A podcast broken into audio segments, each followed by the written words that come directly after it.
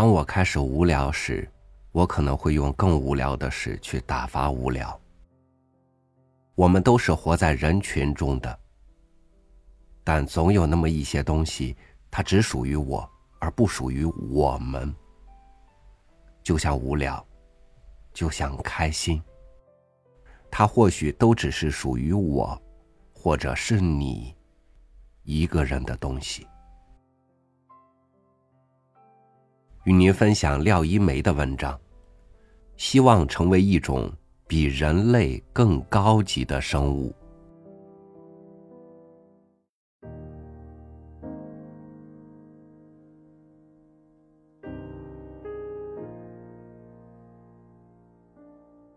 这个时代就是把事情无限复杂化，或者无限简单化。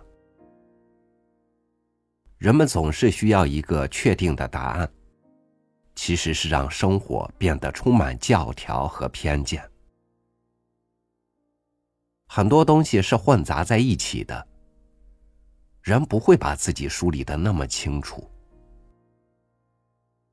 我在表达上存在着困惑，很多词被使用的太多，但每个人对于这些词意义的理解都是不同，所以说了半天。或许大家说的都不是同一件事。辛弃疾有句话：“事无两样，心有别。”外在的失去或获得，都不构成人最本质的惩罚或者奖赏。人面对的最大困难，始终是自己。有时候是一根羽毛落下来就不行了，有时候泰山压下来都没问题。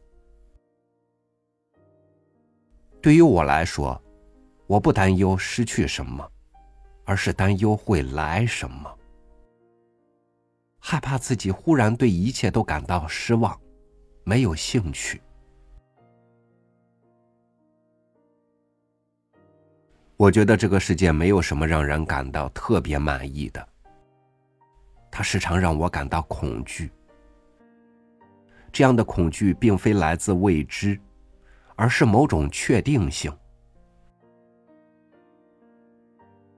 完善的时候总是那么少，永远都是缺憾。后面等待的总是同样的轮回，你做再大的努力也没用。幸亏还有死亡，有终结。否则，就像西西弗斯，无限循环的不完满更可怕。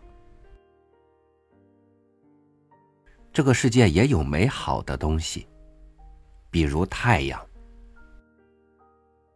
无论你心情好或者发生什么事情，总是安静的出现在那里，让人充满信心。还有清新的空气，一望无垠的山野。某个人的体温、气味，以前是无视这些的，直到前几年才开始对他们有感觉，而且能够切实感受到他们对我身体产生的影响。与我同类的朋友，也是世界上最大的安慰。另外，金钱可以让你逃脱不想理睬的东西。如果有可能，我希望成为一种比人类更高级的生物。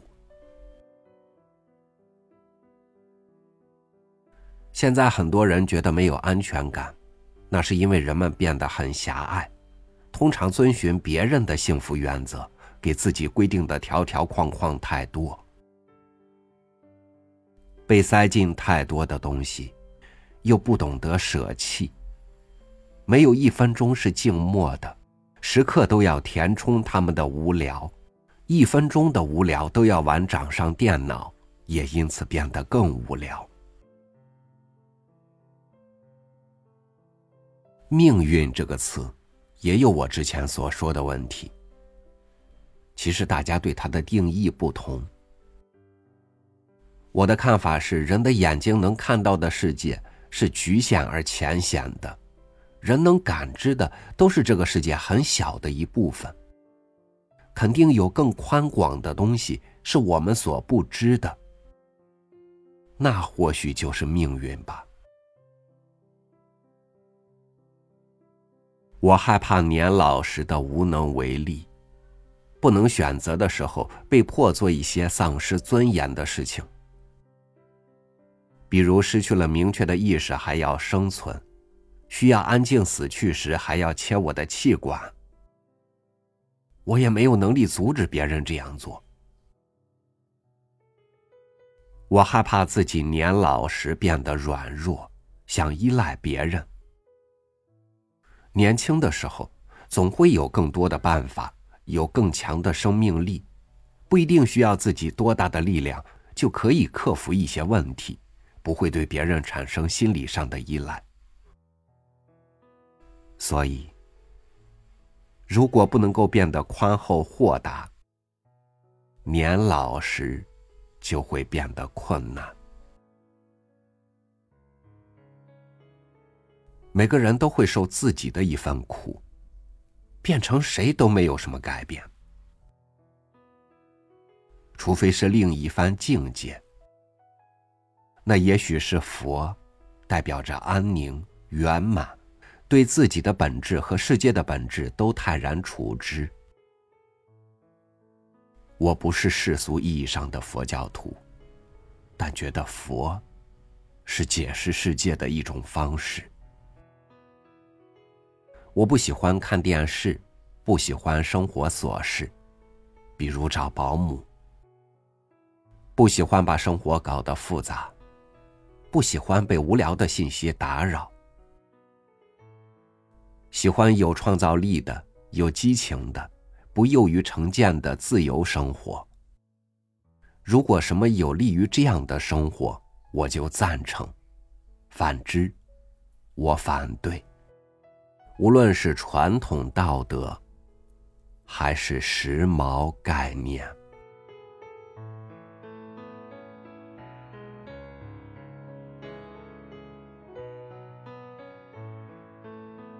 我们常常投身到人群中。从与他人的比较中去实现自我的完满。等到在人群中觉察到迷失的时候，才懂得从自己的内心去寻找答案。所以，当你超越了自己，便是超越了人类。感谢您收听我的分享，我是朝雨，每天和您一起读书。明天见。